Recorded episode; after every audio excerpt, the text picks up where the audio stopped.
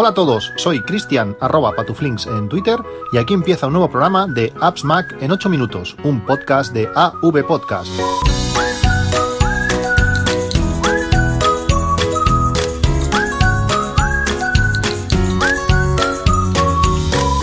Hola a todos, viernes 11 de enero de 2019, uno de los días más fríos del año. En el último podcast os hablé sobre cómo abro el portero eh, de forma automática utilizando a, Pili, es algo muy curiosa. Y eh, ahora tengo un, segundo sistema que aún me gusta más y bueno, os lo comentaré en, en, el próximo capítulo, estoy acabando lo de perfeccionar, en el próximo capítulo, de, en el siguiente podcast os hablaré, os hablaré de ello. Hoy quería hablaros de algunos otros temas que también estoy peleándome durante estos, estos días, pero antes de empezar quería hablar sobre las aplicaciones de seguimiento de aplicaciones. aplicaciones de seguimiento de aplicaciones. ¿Qué es esto? Hay aplicaciones, o ha habido históricamente siempre en, en, en la App Store, aplicaciones que se dedicaban a hacer un seguimiento pues de las variaciones del precio de, aplicaciones. En principio, pues bueno, daban información. Tú, por ejemplo, quieres saber información sobre Fantastical, pues te metes en la, en la aplicación que se encargue del seguimiento de aplicaciones, le pones eso en el cuadro de búsqueda, pones Fantastical y ahí te va a dar pues toda la información de la aplicación. Desde podrás ver el icono, el título, el autor, eh, bueno, el desarrollador, la descripción, eh, capturas, todo. Pero para mí lo que más es más interesante, aparte de que algunas te muestran pues también hasta los comentarios de, de, los usuarios, hay una forma rápida lo puedes ver, eh, pues te, muestra la evolución del precio de esa aplicación en el tiempo. Si tú, por ejemplo, no sé, por decir algo, ¿eh? no, es el, no es el caso, Fantastical cuesta 4 euros. Eh, todo es una suposición, no sé cuánto vale ahora Fantastical. Vale 4 euros. Si tú le dices, bueno, pues yo me quiero esperar a que Fantastical sea gratis. Si tú vas a una de estas aplicaciones y miras el histórico y ves que en toda la historia de la aplicación nunca ha bajado, a, bueno, nunca se ha puesto gratis, pues bueno, puede pasar, lógicamente, pero mm, es difícil. Si tú ves que, por ejemplo, que cíclicamente eh, se pone a un euro, pues bueno, le puedes decir a la aplicación, o le podéis decir a la aplicación que te avisara y cuando estuviese ese precio mínimo, que históricamente se pone ese precio mínimo, pues tú vas y, la compra. ¿Qué pasó? Eh, Apple empezó a poner trabas eh, a estas aplicaciones, eh, había, había varias y algunas muy, muy, muy chulas, puso, empezó a poner trabas, hasta que llegó un momento, y es lo que las ha matado del todo, es, bueno, que, es, que Apple ya no permite, pues que mediante afiliación, que con los enlaces de compra de estas aplicaciones, porque era lo más útil cuando tú veías que el precio había bajado, le dabas en la propia aplicación te llevaba la App Store y el desarrollador, el servicio, se llevaba un porcentaje eh, de risa. No sé si, no sé cuánto era, era, era poquísimo, pero claro, imaginaos, un 1% de, de un euro que muchas aplicaciones valen, pues al final te estás llevando céntimos. Es muchísimo trabajo para, para poco rendimiento. Pero bueno, Apple decidió que, que iba a eliminar eso y muchas aplicaciones, pues bueno, eh, han tenido pues bastantes eh, problemas. Aún así, eh, por ejemplo, una de las que más me gustaba era App Shopper. esta aplicación continúa funcionando en el servicio web. Todo esto viene porque el otro día había una aplicación, hay una, una, una, marca o un grupo, un desarrollador que es Toca Boca, que hacen aplicaciones para, para, niños. Y han sacado una que se llama Toca Blogs. creo que tengo todas las aplicaciones de este, de este desarrollador porque tienen la costumbre de cíclicamente poner durante un un día o menos sus aplicaciones, o una, bueno, cada una aplicación en concreto no las ponen todas de golpe, de forma gratuita. Si tú utilizas una aplicación como App Shopper, por ejemplo, le puedes decir que cuando la aplicación eh, baje de precio, pues que te avise. Y así, pues, si no tienes prisa, si tienes paciencia, puedes ir consiguiendo aplicaciones eh, de este tipo que van bajando de forma gratuita. Tenéis el enlace, el enlace App Shopper, se escribe pues con doble P adelante y detrás, eh, app Shopper, para, bueno, para que podáis acceder y echarle un ojo.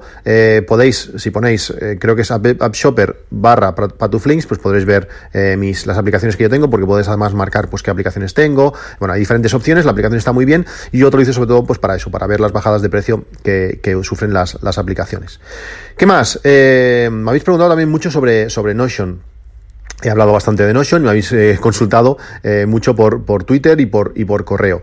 Hay un, usuario, lo siento, no, no, recuerdo ahora, ahora quién, creo que era Enric, bueno, no estoy seguro. Me, me estuvo, estuvimos hablando, estuvimos hablando sobre, sobre eh, las pantallas de, Notion. Al final, como la gracia que tiene Notion es que tú puedes colocar, distribuir toda la información de una forma visual para en columnas o como tú quieras, ordenarla bastante sencillo, para que tú puedas acceder rápidamente, tú accedes a tu página de inicio, a tu especie de wiki que es Notion, y puedes acceder de una forma rápida pues a todas tus cosas. Por ejemplo, tengo objetivos, eh, tengo, em, no sé, eh, motivaciones, tengo entrenamientos, tengo presupuestos, tengo, bueno, cosas, un montón de variedad. Pues eh, hay una web que se llama Notion Pages, que os dejaré también el enlace en las notas del podcast, eh, que eh, reúne varias eh, portadas, por decirlo así, o varias maneras de distribuir tu información dentro de, Notion. Está bien, pues echarle, echarle un ojo para ver cómo la gente lo, lo, hace y coger ideas para, para, distribuir. Yo he estado viendo muchísimos vídeos de YouTube donde gente que lleva tiempo utilizando la aplicación, pues cómo, cómo distribuye, cómo organiza, cómo coloca las cosas, pues para, bueno, para que sea todo más accesible y bueno, y una manera de, de también organizarte tú. Eh, también en Notion, eh, pues bueno, de las cosas que he ido introduciendo, he puesto diferentes objetivos para, para, este eh, año 2019 y uno de ellos eh, fue eh, pues vigilar el, consumo eléctrico. Si os han hablado, si habéis tenido la suerte de que os hablen en vuestra empresa normalmente sobre el Lean, el Lean Manufacturing, ya hay una de las frases de las, de las máximas del Lean que es lo que no se mide no se conoce y lo que no se conoce no se mejora. Y eso es así. Si al final no eres capaz de medir ciertos parámetros, no vas a saber si estás mejorando, estás empeorando, en qué posición estás y sobre todo, pues eso, en cuanto tienes ya un valor, pues puedes intentar mejorar, eh, de forma numérica, pues puedes mejorar ese, ese concepto. Una de las cosas que, que me he propuesto para, para, este año, ya lo hice anteriormente, pero ahora quiero ponerme de verdad, es reducir el consumo eléctrico pasivo o mínimo, por decirlo así, que tengo en, en casa. Uno de los problemas que, que tengo es que mi, cuando yo me voy de casa, cuando está todo apagado, o teóricamente todo apagado, tengo un consumo que ronda, eh, es algo más bajo, pero bueno, está por ahí, que ronda los, los 500 vatios.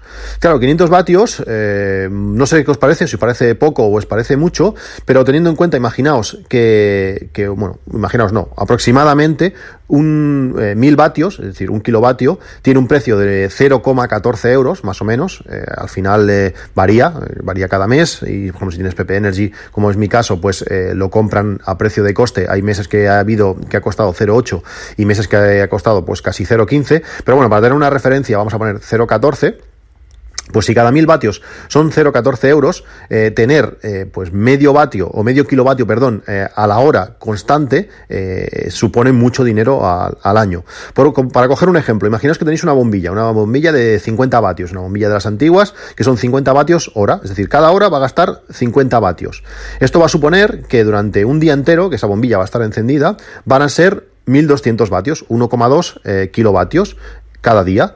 Si está cada día de todo un año, al final del año van a ser 438 eh, kilovatios año, lo que va a suponer a esos 0,14 euros, os van a suponer de consumo solamente por tener esa bombilla encendida 61,32 eh, euros por año se dice pronto, ¿eh? a veces tenemos muchas cosas que están ahí. Eh, por ejemplo, ahora mismo estoy aquí sentado en el comedor eh, grabando este podcast y estoy viendo la, pecera. Pues el calentador de la pecera, no sé si son 20 eh, vatios. La luz que está encendida ahora de la pecera son 15 vatios. Si sumáis los dos, os vais a acercar no, pero os vais a acercar a esos 50 vatios, es decir, que tener la pecera en marcha, sin contar ya el filtro, que no sé cuánto, cuánto consume, pues van a ser casi 60 euros tener la pecera en marcha eh, todo el año. Y así vamos sumando.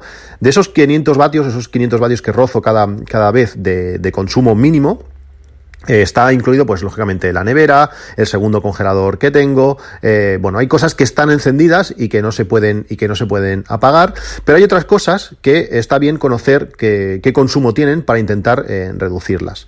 ¿Cómo lo estoy haciendo? Desde hace mucho tiempo tengo un aparato que se llama FRG, en este caso está la versión ya 3.0, que el FRG este es, es un cacharrito, es una pantalla en concreto que tiene un medidor inalámbrico que se coloca en la entrada de, de, casa, donde bueno tenéis los fusibles, bueno los fusibles, los diferencial, el diferencial de, casa, abraza los cables, es decir, no tenéis que sacar ni poner cables ni nada, simplemente es una pequeña pinza que abraza los cables y eso le manda información a la pantalla, es decir, que en todo momento puedo ver el consumo, el consumo actual de, de casa. Yo cuando me voy de casa siempre miro esa pantalla y si veo que está por encima de esos 500 eh, vatios que tengo de mínima, pues bueno, algo me he dejado encendido. Entonces, no sé, le pregunto a la mujer, sabe si hay algo no sé qué, o a veces está la lavadora, y ah, vale, sí que está la lavadora puesta, pues es normal.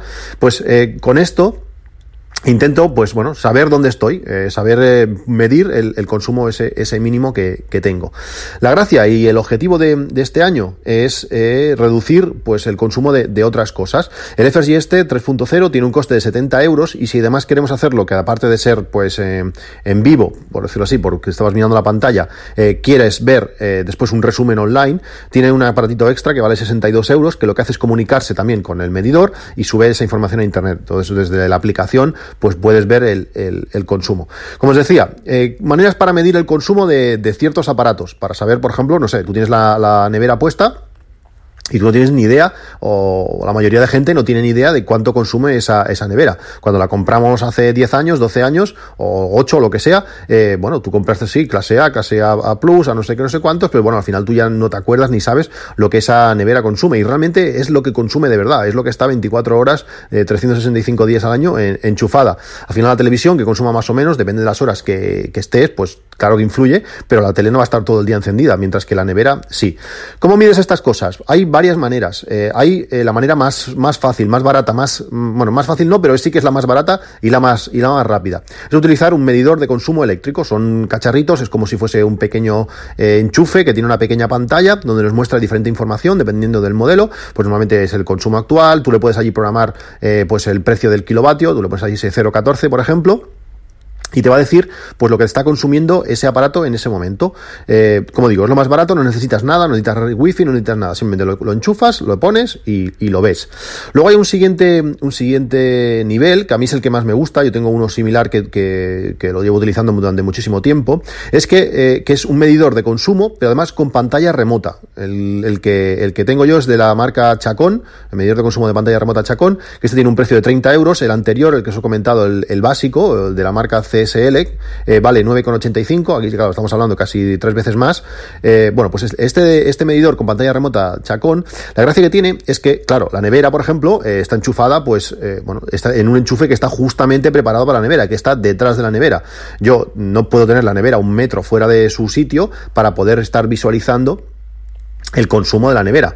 Con este, con este medidor de consumo de pantalla remota, tú lo que haces es enchufas eh, esto en el, enchufe, eh, enchufas la nevera en este, en este medidor y tiene una pantalla, no, tiene un cable con un metro veinte de, bueno, que separa el, el, medidor de la pantalla y así, pues desde fuera o a un metro y pico del enchufe, pues puedes ver el, consumo. Eso te puede decidir, a veces, depende de lo que consuma tu nevera, depende de lo vieja que sea, eh, pues casi te puede salir a cuenta, eh, es ah, bueno, es hacer números, mm, comprarte otra. Si eh, la nueva, por ejemplo, consume 60, 60 vatios hora y la, y la tuya, pues ciento y pico, pues, bueno, calcula cuánto tiempo, en cuánto tiempo vas, vas a estar ganando o ahorrando, ahorrando dinero. El siguiente paso de estos medidores eh, simples es tirar a, enchufes, interruptores inteligentes, que además de encenderse y apagar de forma inteligente, nos van a dar mediciones. Lo más barato, pues tirar a, bueno, a medidores chinos, que, es, que se están poniendo ahora súper de moda y que os he hablado muchas veces de ellos. Yo tengo varios de la marca Akara. Los de Acara están, muy bien, eh, permiten muchísimas opciones. Eh, con su aplicación puedes ver eh, consumos, puedes ver, puedes encender y apagarlos, puedes ver toda, cada vez, bueno, todas las veces que ha encendido, las variaciones, te puede avisar a partir de tal consumo, puede hacer que cuanto baja el consumo de no sé qué se desconecte. O sea, permite un montón de opciones. Lo malo que tiene es que tiene conexión china, tiene ese triple conexión que no es la europea y necesitas pues un adaptador. Yo cuando los pedí, el adaptador me vino, no es lo mejor del mundo pero, pero bueno, pero funciona y es una manera eh, pues sencilla y sobre todo barata de poder controlar eh, pues muchos, muchos aparatos. Este, este enchufe a tiene un precio de, de 11 euros, se puede controlar desde su aplicación, eh, pero de momento aún no es compatible ni con Alexa ni con HomeKit. con, mira, he saltado Alexa. con, con, HomeKit está a punto de ser compatible porque ha salido un nuevo firmware para el hub de, de que, han retirado porque lo han sacado, se ve que antes de tiempo. Acara tiene un pequeño lío entre la aplicación Acara y la aplicación eh, Mi Home, del resto de productos eh, Mi. Pues la actualización de firmware lo había sacado los de Mi sin ponerse de acuerdo con los de Acara y entonces han tenido que retirarlo. Bueno, un poco rollo, pero la gracia es que esa actualización ya eh, incluía eh, la posibilidad de, poner estos, estos enchufes de Acara en, en HomeKit, es decir, porque próximamente los vamos a, tener. Yo los tres o cuatro que tengo de, de Acara los he utilizado pues esta Navidad para, el pesebre, para el árbol, para no sé qué, que podías desde, de su aplicación activarlo o desactivarlo. No hacía falta programarlos al abrir la puerta que se, se encendiese el árbol. Pero bueno, mm, está bien porque podías ver la diferencia, así como el del pesebre, por ejemplo, me consumía 3 vatios, las luces del árbol eran casi 20. Bueno, curiosidades, pero para aparatos más grandes, como por ejemplo la nevera, puede ser interesante. El siguiente paso es eh, uno que, que tengo de la marca Etec City, que este, eh, este medidor eh, también tiene un precio bastante económico, son 20 euros, y este ya es compatible directamente con Alejandra. Eh, por 20 euros, pues eso lo puedes enchufar, te va a decir el consumo que está ofreciendo ese, ese dispositivo y lo vas a poder controlar desde, desde tu altavoz inteligente. Eh, no es ni será compatible con, con, HomeKit ni con, ni con Siri y bueno, si no quieres enrollarte con más cosas o tú lo tienes todo enfocado a, Alejandra, pues eh, con 20 euros lo, lo, tienes hecho. Siguiente nivel, siguiente aumento de precio es el de la marca Kogik. Eh, Kogik tiene sus ventajas y sus inconvenientes.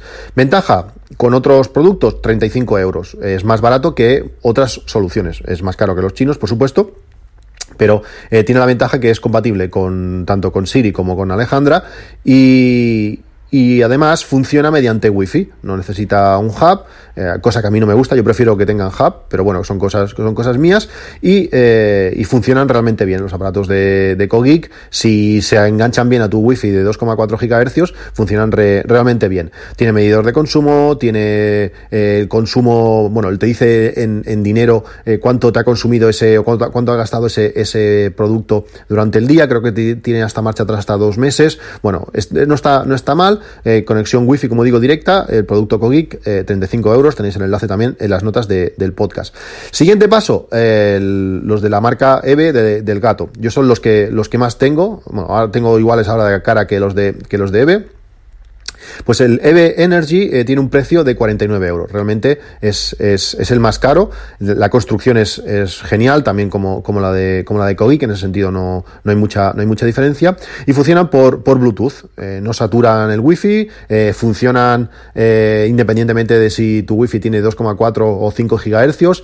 Problema o la mayor desventaja que tiene, que claro, tú estás, eh, si por ejemplo tienes una red mesh, vas a tener wifi pues en toda la casa y en, vas a estar cubierto en todos sitios. Mientras que los de EVE funcionan genial si están mm, relativamente cerca del, del aparato que haga de concentrador, en mi caso del Apple TV, pero si lo alejas eh, un poco más, en mi caso los que funcionan bien están quizás a 10, 12 metros de, del Apple TV, atravesando paredes y todo, pero si me salgo fuera a la galería, por ejemplo, que he querido utilizarlo algunas veces para controlar el matamosquitos, pues eh, ahí no, no han llegado, no se han quedado sin, sin cobertura. Como digo, este EV, Energy, que nos va a pedir, nos va a permitir medir el consumo de, de, nuestros dispositivos, pues 49 eh, euros.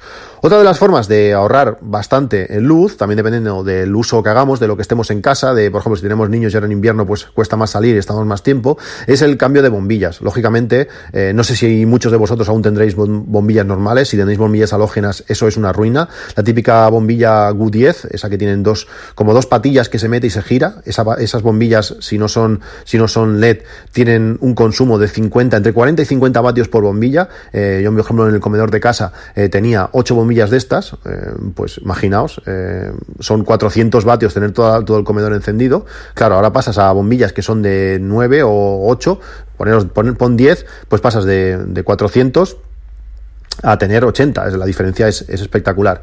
Pues con cualquier bombilla LED vais a ahorrar, yo os recomiendo por supuesto, las, las Hue, las Hue de, Philips, porque además de poder, eh, pues eso, eh, ahorrar en, consumo, pues vais a poder jugar, controlar, eh, domotizar, automatizar, podéis, podéis, poder hacer un montón de cosas, vais a poder variar intensidad, tonos, colores, un montón de cosas, con, y además son compatibles con Alejandra y con, y con Siri y con todo, y con, y con Google Assistant. Os pongo, por ejemplo, un ejemplo en los enlaces, un, un, kit de bombillas Philips Hue, las White, tres bombillas E27, los de rosca gorda, con el hub de, Philips más un interruptor por 84 euros. Eh, no es lo más barato, no es lo más caro, eh, bueno, es, es, eh, es, casi lo más barato para, mm, bueno, para bombillas de este tipo E27, son 84 euros, pero incluyen este hub y, el interruptor. Yo soy muy pro hub. Eh, gracias al hub, pues los dispositivos se van a poder actualizar. Por ejemplo, si tenéis un, Eco Plus, pues no os va a hacer falta, pero eh, seguramente no vais a poder actualizar las bombillas,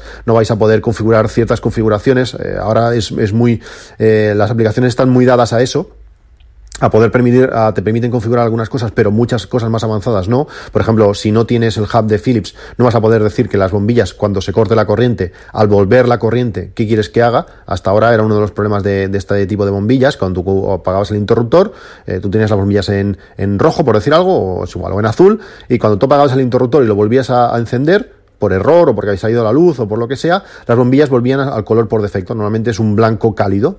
Eh, claro, eso es un poco rollo. Ahora, con, si tienes el hub, mediante la aplicación de, Philips, puedes configurar que cuando vuelva la corriente eh, se pongan eh, del mismo estado en, la que, en lo que estaban. Si estaban en azul, se queden en azul. Si estaban en rojo, se queden en rojo. Pero lo más importante es que si estaban apagadas, que se mantengan apagadas. Por lo tanto, si se va la luz, estás de viaje, se va la luz y vuelve, y vuelve la corriente, pues las bombillas continuarán todas apagadas y eso es muy interesante. Bueno, como veis, eh, creo que es muy importante medir el consumo de vuestros aparatos, sobre todo ese consumo no utilizado o bueno, claro, lógicamente con la nevera sí que está utilizado, pero si tenéis cosas que, que, están ahí, pues poder eh, conocerlo y sobre todo eh, trabajar para, para, reducirlo, porque a la larga 500 eh, vatios por hora durante un año es muchísimo dinero, estoy pagando demasiado. en mi caso, lógicamente, tengo pues esos, la nevera, el congelador, sobre todo el NAS, que claro, el NAS gasta poco, pero con que gaste 80 vatios multiplica y al final también sale dinero. También tengo el Mac Mini puesto, bueno, los routers, el bueno, el sistema mesh, los sonos, el no sé qué, el de la moto, al final todo eso suma y tengo que trabajar pues para, para bueno pues saber si eh, no sé si por ejemplo el Mac Mini que tengo de servidor eh, me consume 40 vatios eh, a la hora pues si merece la pena pues eso pagar esos 60 euros al año por tenerlo encendido o, por la noche por ejemplo que no lo sé que no voy a acceder pues apagarlo y que se encienda solo por la mañana y reducir el precio pues de 60 a 30 bueno son cosas interesantes que, que está bien conocerlas y vosotros pues bueno evaluar si queréis pagar lo que os va a consumir ese dispositivo encendido. Bueno, esto es todo. Eh, nos vemos en un próximo capítulo. Un saludo y hasta luego.